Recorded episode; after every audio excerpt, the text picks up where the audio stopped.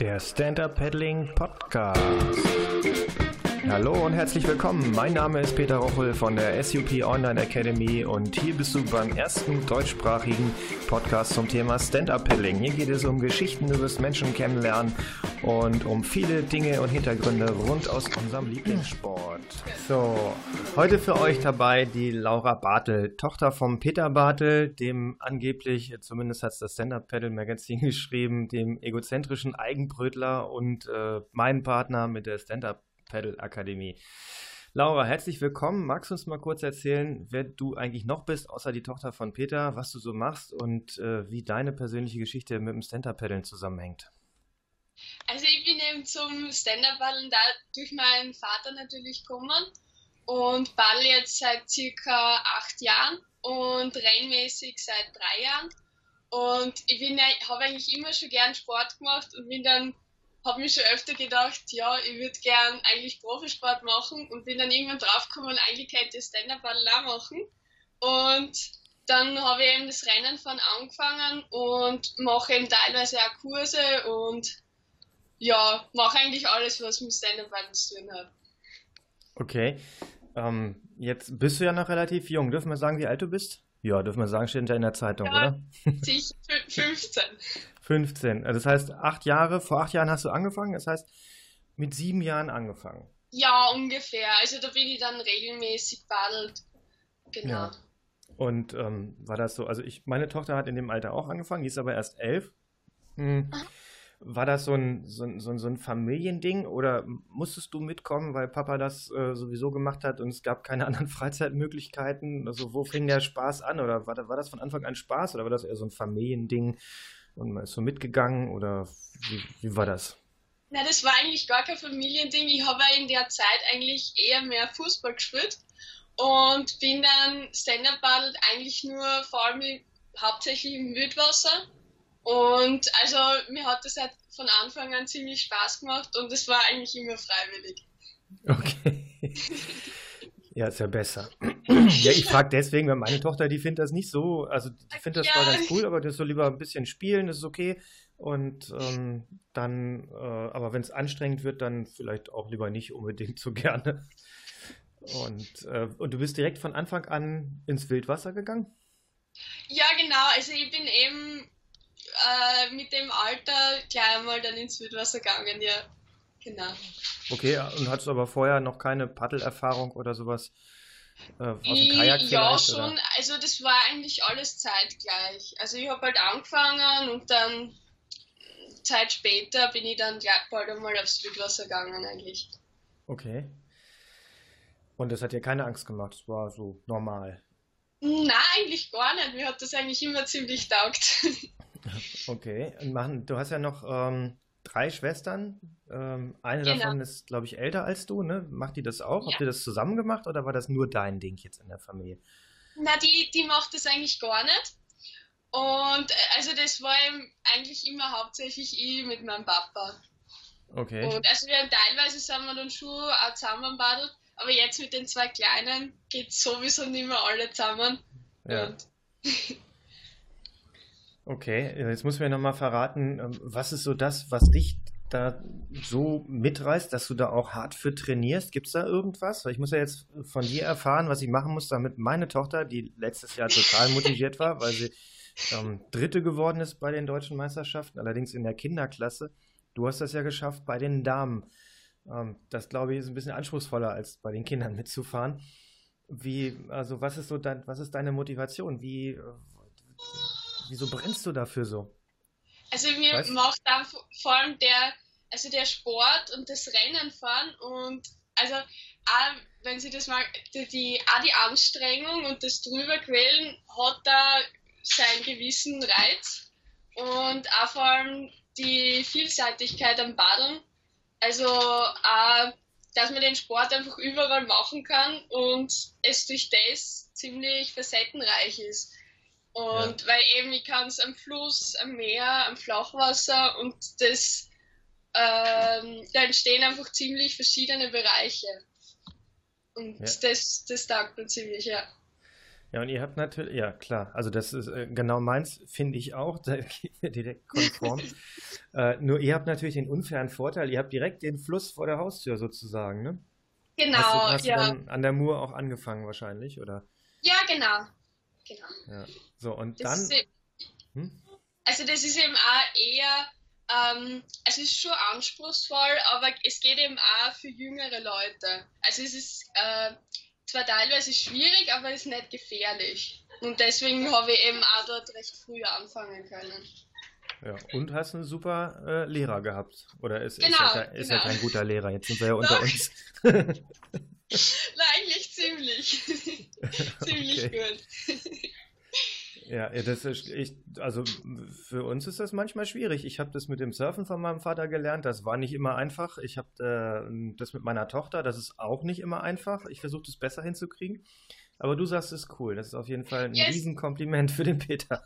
Also es ist auf jeden Fall ziemlich cool, aber natürlich ist es schon teilweise ziemlich schwierig. Aber es hat eben, es hat alles natürlich seine Vor- und Nachteile. Und ich bin auch sehr froh, dass ich die Möglichkeit habe. Teilweise, teilweise ist es eben schon, schon hart. Ja. Aber das gehört dazu. Das ist bei anderen Trainern ja sowieso auch. Ja, genau. Ja, gerade äh, beim Fußball kenne ich das von Kinderfußballveranstaltungen, ganz gruselige Angelegenheit, gerade mit Eltern oder Vätern vor allen Dingen, ganz schlimm. Ja, ja. Okay, gut. Jetzt ähm, bist du ja äh, nicht nur Fließwasser oder Flachwasser, sondern auch noch Welle, oder? Also das heißt, bei dir gibt es das komplette Programm, was Stand-Up-Paddeln angeht und dann auch nicht mehr nur für Anfänger, sondern so, dass es eben auch für eine Meisterschaft reicht oder sogar bis ganz nach vorne. Genau, also ich schaue jetzt immer mehr, dass ich öfter aufs Meer komme, weil bei uns ist natürlich das Meer ein Stück weg. Deswegen Mhm. komme ich nicht so oft dazu. Aber wir sind jetzt eben in nächster Zeit für längere Zeit äh, auf Fuerte und da komme ich dann eh ziemlich, ziemlich viel dazu. Und de, also das taugt mir auch voll. Das, also das Subsurfen und auch Downwinden und alles, was dazugehört. Ja, ähm, und mh, das hätte ich dich jetzt eh noch gefragt, weil ich ja weiß, dass ihr ähm, jetzt, ich glaube schon in nächste Woche, übernächste Woche oder irgendwann geht's los, ne? Genau. Äh, dauert nicht mehr lange. Wahrscheinlich äh, ist, seid ihr schon auf Fuerte, wenn diese Episode live geht oder ähm, gesendet wird. Aber wie machst du das denn mit der Schule? Musst du nicht in die Schule gehen? In Ja, genau, also- ist man da mit 14 schon fertig, oder? Nein, es ist, ähm, also wir haben eine, wir haben eine Unterrichtspflicht, aber keine Schulpflicht. Und durch das ist es in Ordnung, wenn, also ich habe den Vorteil, dass ich einen recht lockeren Direktor habe und der ermöglicht es, dass ich eben die zweieinhalb Monate weg bin und in dieser Zeit die Sachen alleine dort nachlerne und wenn ich dann wieder zurückkomme, die Prüfungen nachhole. Okay, ja, das ist ja genial. Also das, glaube ich, hätte ich Genau. auch echt gerne gehabt, als ich so alt war. Ja, Das wäre echt das Größte gewesen. Okay, und du bist, also das heißt, du fährst ähm, Rennen, du hast jetzt die Möglichkeit auch noch auf Fuerte zu trainieren. Du bist letztes Jahr schon 2016 äh, im Sprint und auch noch Long Distance, ne? Davor 2015 bist Zweite geworden, glaube ich. Ähm, und 2016 bist du Erste geworden, auch im Long Distance, richtig? Oder hab ich da Genau. genau. was ja eher eine Ausdauergeschichte ist, wo man sagt, so, da ist das in dem Alter noch nicht normal, dass man da auch schon vorne mitfährt. Ja, Äh, und, also bei, bei mir ist gerade so bei den Einstu Einstundenrennen, äh, die gehen ziemlich gut. Und eben wenn es dann länger wird, also so ab so zwei Stunden herum, war es letztes Jahr noch, da hat mir dann die Ausdauer natürlich noch gefehlt. Aber ein, eine Stunde geht recht gut schon in dem Alter. Und Sprint natürlich auch. hast du irgendwelche Geheimtipps, die du von Peter kriegst, die er sonst keinem verrät, wie man schnell besser so gut wird? Also, ja, einfach wichtig ist auch teilweise, dass man nicht zu viel will und nicht zu viel trainiert und eben aber teilweise dann schon hart, natürlich auch hart trainiert und einfach das Beste daraus machen. Ja, Aber Das- viel, viel Geheimtipps gibt es nicht. äh, willst du nicht verraten. Nein, darf ich nicht. Ja, ah, Mist. Okay, ja Leute, da geht er heute leider leer aus. Okay, wie oft trainierst du denn so? Also, ähm, ich meine, du gehst zur Schule, Du hast wahrscheinlich überhaupt gar keine Freunde und Freundinnen, so, ne? weil du ja nur paddeln gehst. Wie, wie machst du das denn? Also ähm, ist, das, ist das okay? Ziehst du dich da komplett raus und gehst nur paddeln und bist total ein Paddelfreak? Oder hast du auch noch ein Leben äh, neben der Paddelei? Also ich, ich trainiere in der, in der Woche an sechs Tagen und insgesamt um die zwölf Stunden. Und natürlich nimmt das auch viel Zeit in Anspruch, aber es geht sich eigentlich alles ziemlich gut aus. Und also nach der Schule treffe ich mich eigentlich ziemlich selten mit Freunden, aber ich treffe die ja ohnehin in der Schule und deswegen ist das, passt das eigentlich ziemlich gut. Und also das, ich habe trotzdem Freunde.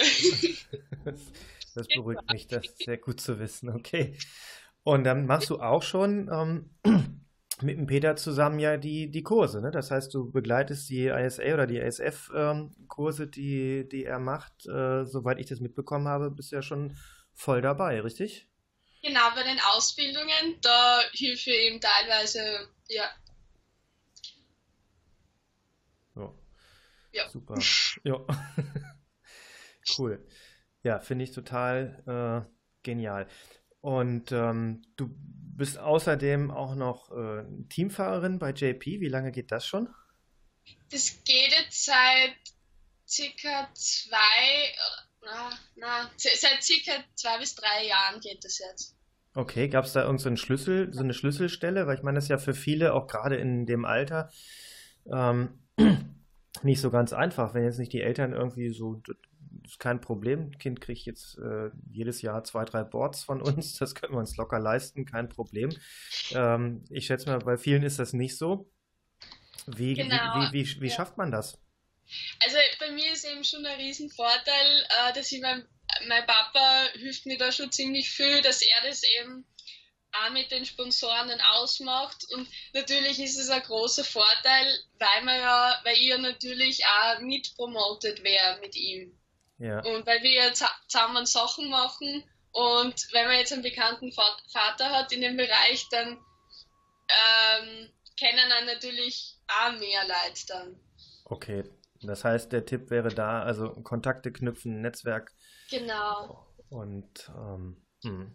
ja, aber es scheint sich ja zu lohnen, denn äh, du hast es ja bis nach vorne geschafft. Wie schwierig ist das jetzt so als österreichische Meisterin äh, international ähm, auch voranzukommen? Ist das ein sehr harter Sprung oder? Ähm also man sieht natürlich schon auch in, in Ländern zum Beispiel wie in Frankreich, äh, wo sehr viele Junge nachkommen oder auch in Amerika, ähm, dass sie die Jungen natürlich dann untereinander pushen und das gibt es bei uns halt nicht.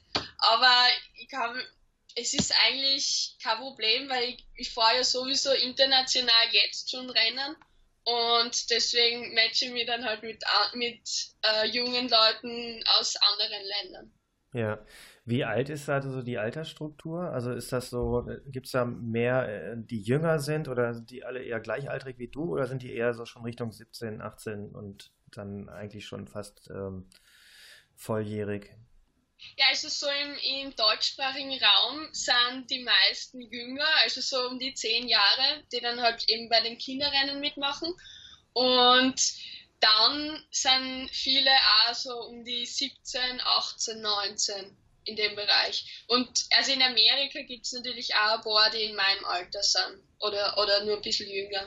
Ja. So so bei den Rennen, wo du mitfährst in Österreich, wie viel, wie viele seid ihr da so in deiner Altersgruppe? Bist du ja komplett alleine unterwegs oder gibt es dann noch so zwei, drei ähm, Gleichgesinnte?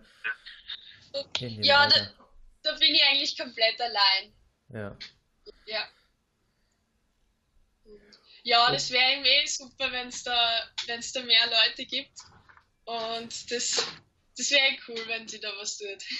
Ja, naja, ich glaube, ein, also ein Problem ist, das, was ich hier immer erlebe, ist, dass es für viele Eltern äh, so, äh, das erscheint denen sehr teuer. Also es ist natürlich ein Sport, der, der, da braucht es ein bisschen mehr als jetzt nur eine Badehose oder ein paar Turnschuhe.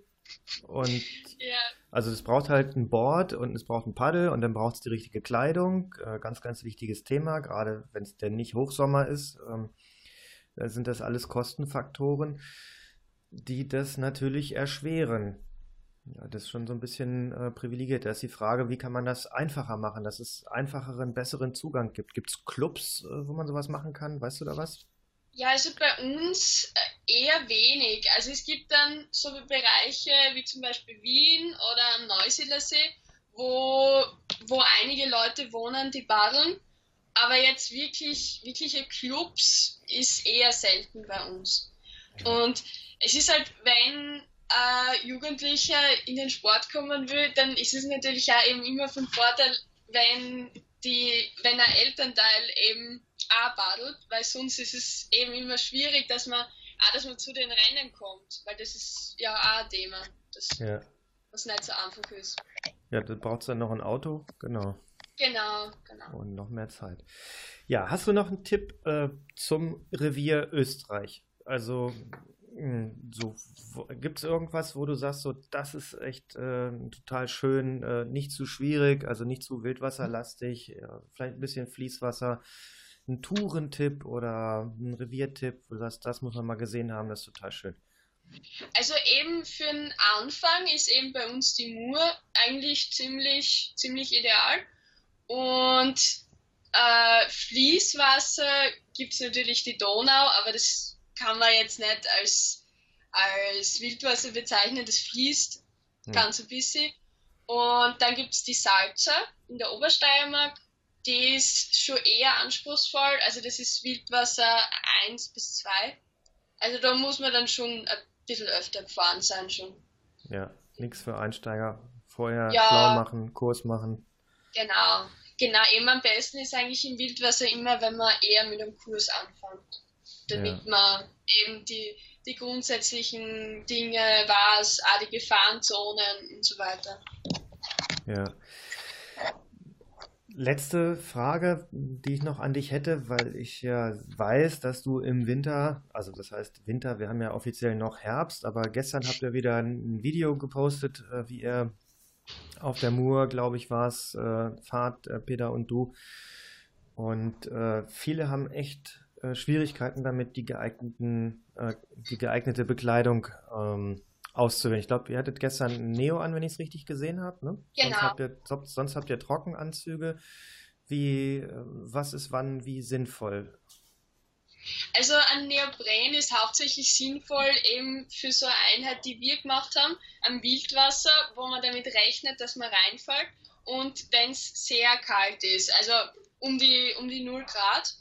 Und außerdem auch ähm, am Meer natürlich, also beim Subsurfen eigentlich immer Neopren und auch beim, beim Downwinden geht eben entweder Neopren oder Subskin äh, oder Trockenanzug. Also wenn es kalt ist, eben eher Neopren. Und am Flachwasser, wenn man grundsätzlich nicht reinfällt, dann eigentlich immer ein Trockenanzug. Das heißt also Sport am Wasser, beziehungsweise auf dem Wasser, Trockenanzug und ähm, im Wasser Neoprenanzug. Genau. Ja. Genau. Und ähm, so mit, mit den Trockenanzügen geht da jeder Trockenanzug oder nicht? Also meine Erfahrung sagt, dass. Äh... Hallo Peter. Meine Erfahrung sagt da, dass das mit den Sachen, die ich jetzt noch aus anderen Sportarten habe, wie vom Segelsport zum Beispiel, das funktioniert bei mir überhaupt gar nicht gut mit Trockenanzug. Das ist äh, sofort durchgeschwitzt, die Membranen geben das näher. Worauf muss man da achten, damit man da das richtige äh, Material bekommt oder hat? Was äh, gibt es da irgendwas? Jetzt mal unabhängig von Marken also es gibt da eben die speziellen Anzüge zum Stand-Up-Paddeln und die haben eben das Merkmal, dass sie äh, wasserdicht sind und trotzdem atmungsaktiv. Und das ist eben das, was der Anzug braucht, weil wenn er eben nicht atmungsaktiv ist, äh, ja. das ist eben ein spezieller Stoff, dann schwitzt man eben, wie du gesagt hast. Ja. Okay, also darauf auf jeden Fall achten. Ja. Äh, was ist mit den Füßen und mit den Händen? Was machst also du da? auf den Händen kann man entweder so wie ähm, Fahrradhandschuhe oder Laufhandschuhe Mhm. Oder dann gibt es also Neoprenhandschuhe, zum Beispiel fürs Wildwasser oder fürs Meer. Und genau, und auf den Füßen kann man eben beim Trockenanzug gibt es spezielle Trockenanzüge mit Füßlingen dran. Also ja. das ist einbaut. Und sonst Neoprensocken mit, mit Neoprenschuhen. Und eben für den Winter bietet es sich auch an, dass man größere Schuhe nimmt, damit, ähm, weil je größer die Schuhe sind, desto wärmer ist es. Ja. Okay. Und ähm, ja, wie ist das so mit, äh, dann gibt es ja noch diese äh, Dry Socks, also so, wie, so, wie so trockene Socken, äh, die man über die normalen Strümpfe drüber zieht, dann so eine Trockentüte drüber, eine atmungsaktive und das dann in einen Turnschuh oder in, in Neoprenschuh rein. Was ähm, hast du damit Erfahrung? Also ich habe jetzt mit, mit solchen eigentlich nicht viel Erfahrung. Also ich fahre hauptsächlich eben mit Neoprensocken und mit Schuhen drüber. Also mit ja. Neoprenschuhen drüber. Ja, okay. Okay, super, vielen Dank. Ähm, Laura, es war mir ein Vergnügen, mit dir zu sprechen. Ja, ähm, danke. Vielen Dank, dass du dabei warst und uns deine äh, Tipps verraten hast. Und äh, jetzt wissen wir noch ein bisschen mehr über eure Familiengeschichte. Und ähm, vielen Dank. Das war es auch schon für heute. Alle Links zu dieser Show findet ihr in den Show Notes. Bitte abonniert diesen Podcast in iTunes und hinterlasst mir eine Bewertung. Das ist die einzige Möglichkeit des Feedbacks. Und äh, wenn es euch gefällt, empfehlt es weiter, sagt es anderen und gebt uns eine gute Bewertung. Vielen Dank, bis bald, euer Peter.